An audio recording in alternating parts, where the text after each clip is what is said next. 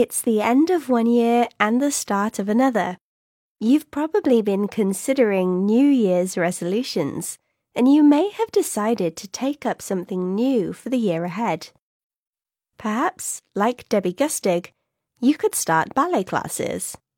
At the age of 53, Debbie stepped into the dance studio where, for a while, it feels like the outside world is on pause. Hobbies are a way for us to keep busy and take our minds off the realities of work and life.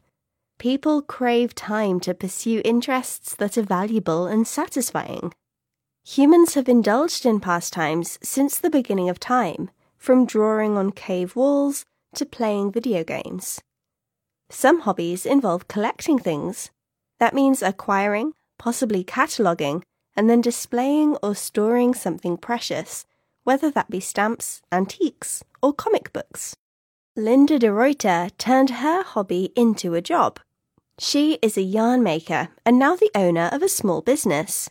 After helping out a friend with a stand at a craft market, she realized she wanted a stand for herself.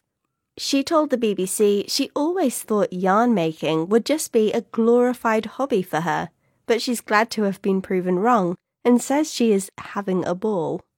People often pursue hobbies as a way of de stressing. In Canada, axe throwing is on the rise. In fact, there's even an axe throwing league with branches across the country and more than 1,500 members.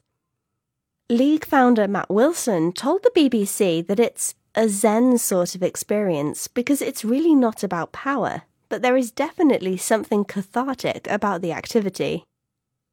So, ballet, collecting stamps, yarn making, axe throwing. What will you pursue in the new year?